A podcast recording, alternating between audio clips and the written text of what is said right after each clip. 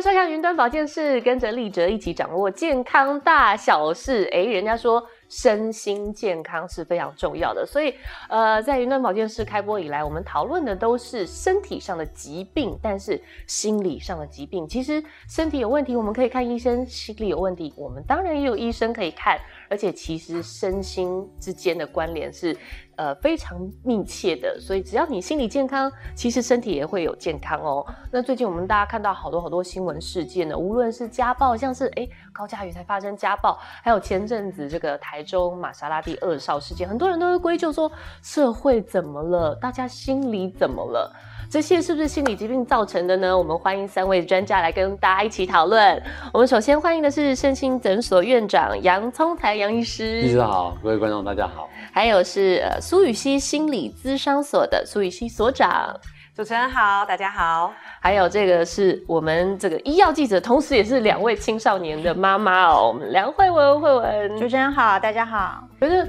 呃现代人常常把精神问题作为犯罪的借口。无论是我们在法庭上看到真的很严重，像先前可能人尽皆知什么小灯泡杀人事件，而就直接归类为是不是视觉失调症，甚至近期的一些呃暴力事件，无论是街头斗殴啊，或者是哎我们刚刚才茶余饭后聊天的一个话题，但其实嘉瑜是受害人之一，哎会不会是他们精神压力所造成的？就是我们先请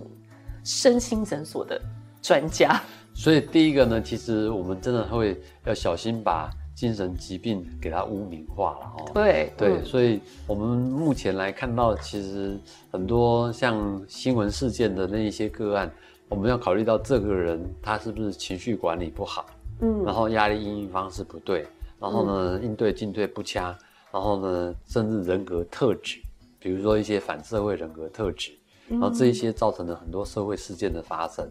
那、哦、所以，我们必须要去证明啊。那像我们等一下会提到躁郁症，这也是人家常常误用的一个名称，它其实有它正确的一个医学上面的定义。哦，哎，那这个就是美女医师应该也常常有接触到一些呃个案哦。嗯、那像这个身心科比较是要去看精神方面的疾病。那我我先来这个厘清大家的一个迷思哦，这两科到底有什么差别啊？其实我们神经科又叫精神科啦，哦，它有上几百种疾病，比如说失眠症、失眠的也算焦虑症，嗯，忧郁症，甚至性功能障碍，这些都是身心科。对，或者是这个呃配偶之间、夫妻之间的一些问题，然后呢家庭问题，它呢其实牵扯到生理、心理环境，都是属于可以由精神科来介入处理的。哦，那这个资商所呢？我觉得在心理咨商跟医生的划分本来就不是截一刀截下去两块哦，有点像是医生他帮我们主要把关的是生理的因素啦哦，比较多他们做病名的诊断。嗯、但是呢，我觉得在心理咨商会探索更深的东西，比如说像我们刚刚讲到这些犯罪罪犯，嗯、他常常用精神疾病来当挡箭牌。可是我常常会讲说，对每一位罪犯背后一定都有一些创伤的故事，让他今天会这样。可是没有一个借口可以。当成犯罪的原因，所以这两个是需要分开来看。嗯、那我们做的就是更深入个人心理状态，甚至原生家庭的一个探索，然后做一个比较根本的疗愈。哦、所以，我们跟身心科一直以来都是一个合作的状态。哦，所以反而是合作，对对，分工互相转介，没错。哦，所以是不是假设有这方面的问题，可能两个两者都需要啊？因为像身心科主要就是只有身心科、精神科可以开药。嗯，那心理咨商呢，我们就做的是呃心理深度的一个探索或者是治疗，嗯、所以我们比较多是谈话啦，或像催眠啦等等哦、喔、这一些其他的疗法，那我们是不开药的，所以主要差别在于开药。其实像精神医疗比较强调团队嘛。嗯，比如说精神科的专科医师啊，比如说心理师啦，甚至有社工师啊、护理师啦、职能治疗师，会从不同的专业面向去帮助一个人的身心状况去做改善。嗯，嗯，是。哎，那慧文就我们最近的新闻事件，比如说像嘉瑜这起家暴事件，还嗯，说到连人格分裂都跑出来了。今天才看了这个新闻嘛，嗯、其实大家对于佳瑜的事情是还蛮震惊，而且也很心疼他啦。嗯，那当然就是说，呃，整个呃事实的过程跟真相都还需要更多的厘清啊。但是、嗯、呃，就今天早上我们听到的讯息是，呃，这位这位男士啊，他在这个呃打了人之后，他是跟这个佳瑜讲说。我我不怕你去告我，或者是我不怕有什么司法上的罪责，因为、嗯、呃我有这个精神科的就医记录。然后呢，当然他事后他听说是有不断的道歉，那他用的理由就是跟佳瑜讲说，啊、呃、我因为呃妈妈过世，我心情不好啊，然后我精神压力很大，然后我又在看身心科啊，所以我才会失控。这是我第一次打女人这样子，嗯，就是用各式各样的理由，然后甚至还。说了说什么？我有严格的人格分裂。嗯、那我相信听在我们旁边这几位专家的耳里，啊、这些其实都是要有根据的。就是他在病理上，嗯、就算我们这么多的呃呃精神方面疾病，忧郁、躁郁也好，就算是忧郁跟躁郁都有很不一样的地方，不是你随便把它。冠一个病名上去，你就可以免责的。其实这个过程都是要非常有这个科学依据的。没错，更重要是你不能说哦，因为我怎么样怎么样情绪不好，所以我合理可以去伤害别人。刚刚其实会有人讲到一个忧郁、躁郁，嗯、其实是我们还蛮常听到，甚至现代人蛮常见到的呃心理方面的疾病。嗯、那这个深层原因可能有非常多，我们先请医生跟我们讲一下，到底忧郁跟躁郁两者怎么分？甚至很多人都是。两个一起来，有些人我知道有一些这个网络上的检测方式，哎，看看自己的忧郁指数多少，你会发现现代人好像几乎都有，哎，怎么会这么常见？我先讲讲躁郁症嘛，嗯、因为我们很多民众呢，包括呢会自我检测，然后进到诊间就跟医师说，哎呀，杨医师，我有躁郁症。嗯，哦，实际上面呢，呃，我们评估他们差不多百分之九十九以上是那种郁卒啦，合并烦躁。哦，那躁郁症确实是精神，呃，对。对。对，躁郁症确实是一个精神上面的疾病。对，它正式的名称叫做双向情绪障碍。嗯，因为我们人的情绪如果当一个平行线，它有七情六欲、喜怒哀乐。嗯，但是当躁症发作的时候呢，他的情绪会很高亢，嗯，然后会很兴奋，会很愉悦，嗯，然后会话很多，活动量很大，然后呢，三天三夜不睡觉也不会累。力拔山河，气盖世，甚至很容易呢，很夸大的想法哦，比如说觉得自己能力超强啊，比什么领导人都强啦，然后呢，要很多的计划，要做很多事情，要做很多投资啦，哦，然后呢，这样持续超过一个礼拜以上，这种是一个典型的躁郁症的个案。哦，那以脑科学的观念来讲呢，我们目前看到。在躁郁症的个案里面，它是一种周期性的、季节性的失调。啊，季节性。对，会有季节性的。哦。比如说在冬天的时候呢，它可能会比较出现郁症，掉到谷底，然后这个心情很低落，然后做什么事情都没有兴趣，然后会睡不好觉，食欲下降，体重减轻，会觉得疲劳、缺乏活力、注意力不集中。然后可能会觉得活得很没有价值感、罪恶感，甚至严重的话会有想死或自杀的念头。为什么冬天会造成这样的影响？有时候可能是日照的原因，日照比较少，或阴雨绵绵，然后所以你等是感官的动物，你就看到灰蒙蒙的，然后这一些都很容易让人像身体上面的系统啦，一些像过我们的情绪系统，哦，又叫做边缘系统，这个东西呢，跟我们主观的就是理性额叶系统，他们两个呢产生了失调运作的现象，然后就产生了这种情绪不稳定的现象。哦，那另外还有一个叫做单向性的情绪障碍。嗯，单向性的情绪障碍呢，它就不会有躁症，它呢是我们传统的所谓的那种重郁症的状况。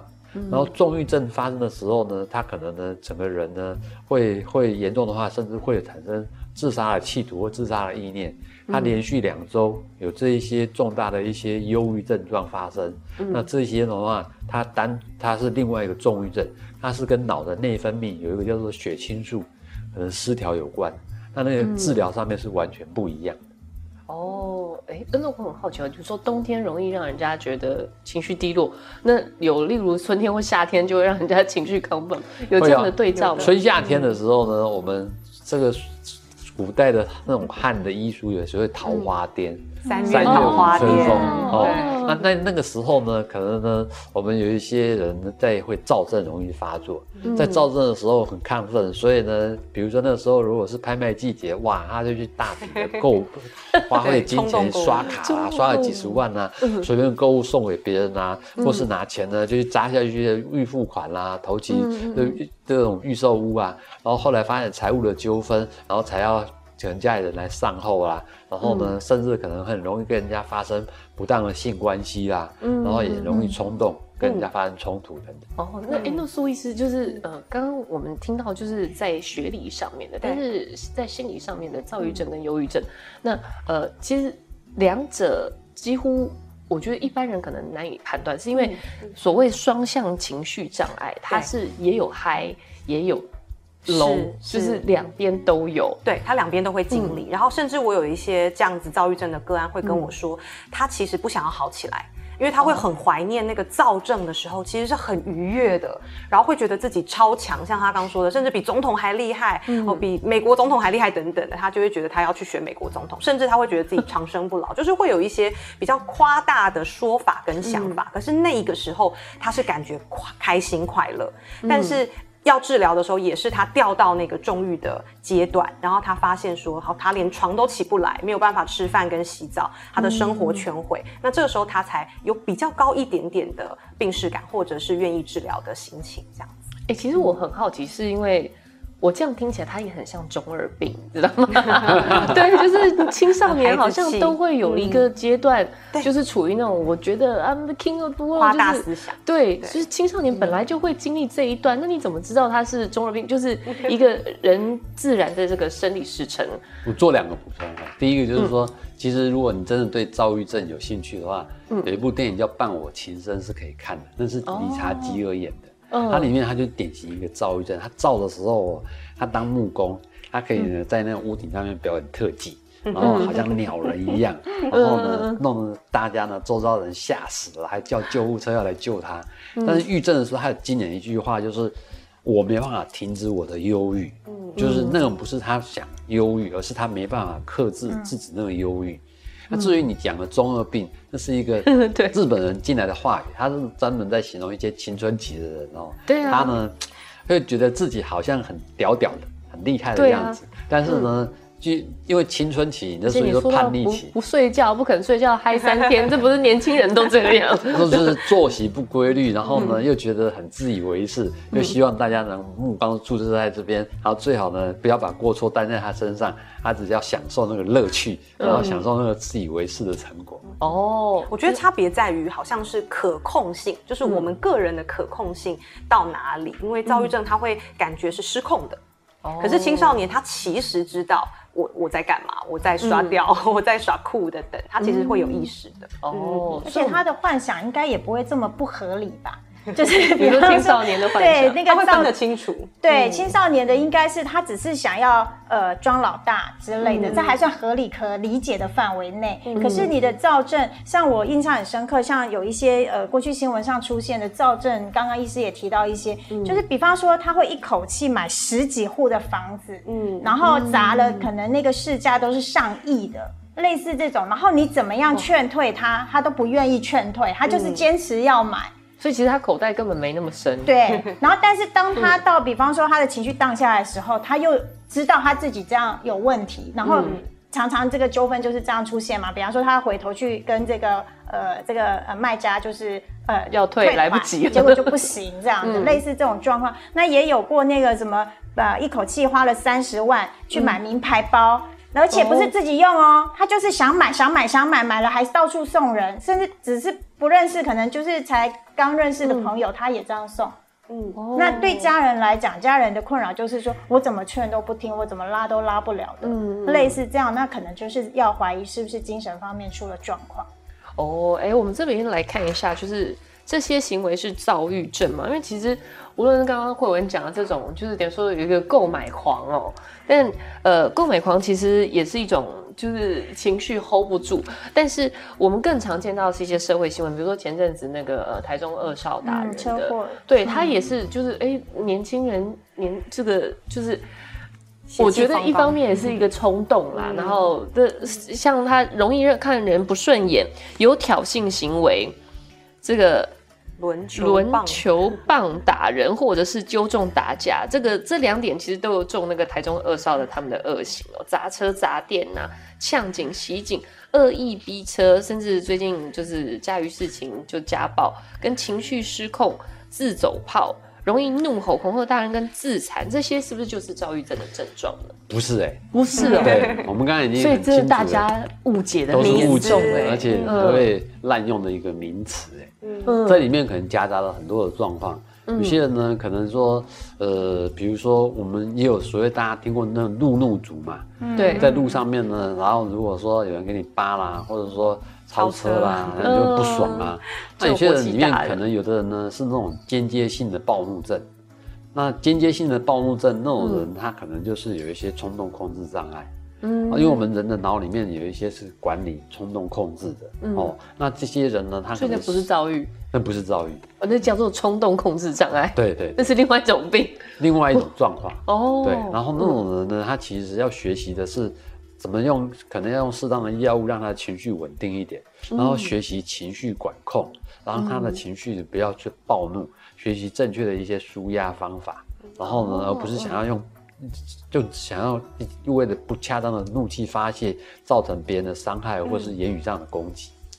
很多时候其实跟他们的信念也有关系，就是我们怎么看待世界的方式。有的时候可能别人只是看扫过去一个眼神，对，那我们都会觉得哦，他只是扫过去，可是他的信念就会判断，就觉得你在对我有意见。对，所以很多时候我们去心理智商探索，就是探索他小的时候就是常常被这种恶意的眼神，甚至是虐待的经验，让他对于世界都是一个敌意的看法，这就要从根源去处理。哎、欸，可是其实我觉得这也是青少年很常见的。是，我觉得呃，杨医师应该也很清楚，我们其实人的大脑，尤其是情绪的大脑，要到二十五岁才是真正成熟。哦，所以我们对于青少年，第一个我们会了解他的这个情绪脑还在成长的过程中。嗯，所以反而当他有情绪的时候，我们要小心，不要是给予处罚，因为处罚反而会让他激起，即便他马上忍耐，他可能会激起更多暴力的想法，因为他会觉得你也对我暴力。那我只是忍到下一次再对其他人或猫猫狗狗或是其他同学暴力，他会有一个转移的现象，所以反而是陪他去看说是什么让他这么生气，去了解那个原因，嗯、然后也教育他有其他的选择。比如说我们刚刚就在讨论，如果打桌子你手会受伤，捶墙壁呃墙壁也会受伤，对那我们可以打抱枕，也许也是一个让他用身体表达的方式。那当然更多的就是、嗯、呃。引导他去用讲出来的，我觉得这是更好的，就是让他讲出来，他发生什么，是什么原因，那他会对自己有更多的了解，他的大脑发育也会更完整。哦，嗯，哎，那慧文你自己也是两个青少年的妈妈，对，他刚刚讲的就是我们家的状况，你自己的 状况是怎么样？呃，因为我是两个小孩嘛，呃，老大是姐姐，就是女孩子，然后他们现在几岁啊？呃，老大是国二，然后呃儿子是小五这样子，但是我发现有一个还蛮明显的差异是说。呃，男孩子可能是在他语言表达这一块真的是没有那么厉害，没有女生来的。对，女生就是在喳喳喳喳喳喳的，然后她有什么事情她都会跟你讲，所以情绪的稳定性来讲，我会觉得就是呃很 OK 这样的。但反正她就是不开心啊或什么都会跟你说。可是像我们家弟弟的话，我其实一直很注意他这一块情绪这一块，是因为。他讲不出来，他其实他有遇到问题或遇到状况或让他生气的事情，他会有这些捶打什么的动作。但是呢，你真的问他，他当下是没有办法表达，嗯，就是不晓得怎么说。嗯，那所以我后来的方式就是呃引导他先从解决他这个呃口述的部分，因为我相信对呃孩子来讲，只要他能够说得到位。他其实这就是他的一个宣泄的能力跟管道，嗯、那我们也愿意听，所以我会一直训练他这个部分，包括说引导他每天回来就是用问他的方式说，你今天在学校发生什么事情，嗯、然后听他虽然一开始很慢，或者是讲的哩哩啦啦都没有关系，嗯、但是每天每天这样训练，我发现他确实有些进步。嗯、那进步之后呢，像现在虽然五年级了，可是你知道他还是会有常常他生气。当下他讲不出口，嗯、我们问他，你到底怎么了？为什么这样？你在气什么？他，他没有办法讲，他可能心里知道，但是他讲不出来。哦、但是他现在进步到，就是说过一会儿，比方说睡觉前，他 calm down 下来之后，他就会告诉我说：“妈妈，我告诉你，其实我刚刚是因为什么什么什么关系？因为你们不让我打电动之类的，随便，反正就是类似这种。”理由，那但是他又不知道怎么跟我们争取或跟我们反映，那我们就是跟他说，啊，你今天就不能玩了之类，所以他生气。他现在可以慢慢梳理自己这种情绪。那我觉得，呃，在以前他还没办法讲出口的时候，他只能用这样去发泄。嗯，那但是我会，我也会制止他啦，我会跟他讲说，你不可以，就是每个人都有情绪，对，好，你可以表达，你，但是你要正确的表达。你不能说我生气我就打人，我生气我就伤害自己，嗯、这都是不对的。嗯、那你可以生气，但是你也要学习怎么去处理你的情绪。对，嗯、所以对我们家就是有遇到这样。其实，其实我刚刚讲的，应该也是很多父母在呃这个一路成，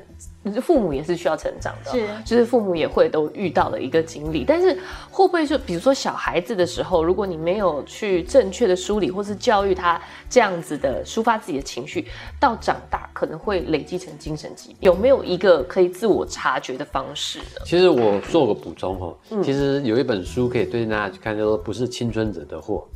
那 青春期我们传统就是十二岁到十八岁，嗯，现在其实它有扩大的定义，它提早两年，从十岁就开始，延后七年，二十五岁才结束。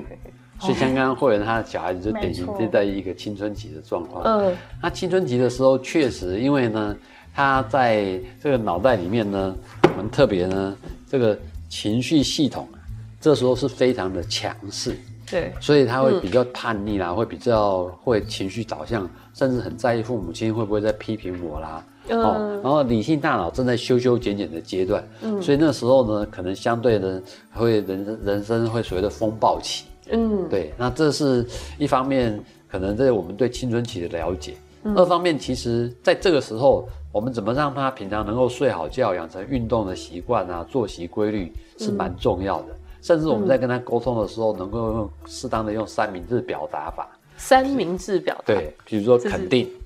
哦，帅哥，你今天穿的好好有型哦。哦，然后呢，鼓励，哎，那你把顺便把内提醒了哦，顺便把内务整理好就很棒，这是你真的要的目的。第三个呢，鼓励啊，你那么聪明，讲一遍你就应该听得懂哦。那这个远比你直接跟他说，你现在去把内务给我整理干净。你这比较起来是会有差异的。哦，所以这个三明治是呃肯定对，跟提醒。提醒跟鼓励。鼓励。哦，这个电视机前的家长赶快把它学起来，而且其实我觉得这三个方式也不是只适用于对青少年哎，对对不对？其实我们人与人之间也是非常需要赞美跟鼓励的，嗯，包括肯定感，所以其实这就是所谓的同温跟同理嘛，所以我觉得这个是很受用的，叫叫三明治。表达法，表达法，OK，好，大家学起来。那至于青少年，你刚刚在提到，我们比较会在意的就是那种说行为品性障碍。嗯、行为品性障碍呢，我们常常说近朱者赤，近墨者黑。对，我们人类的脑袋都有模仿神经元哦，嗯、所以父母亲这时候很在意的就是说，在青春期的时候，他会不会学会去说谎，嗯、会不会翘课，对，逃家。哦，会不会去做一些违反校规的事情？嗯，那这一些如果会的话，长大他就有可能产生反社会人格特质。哦，那到时候就很不小心的就很容易成为社会版的人物了。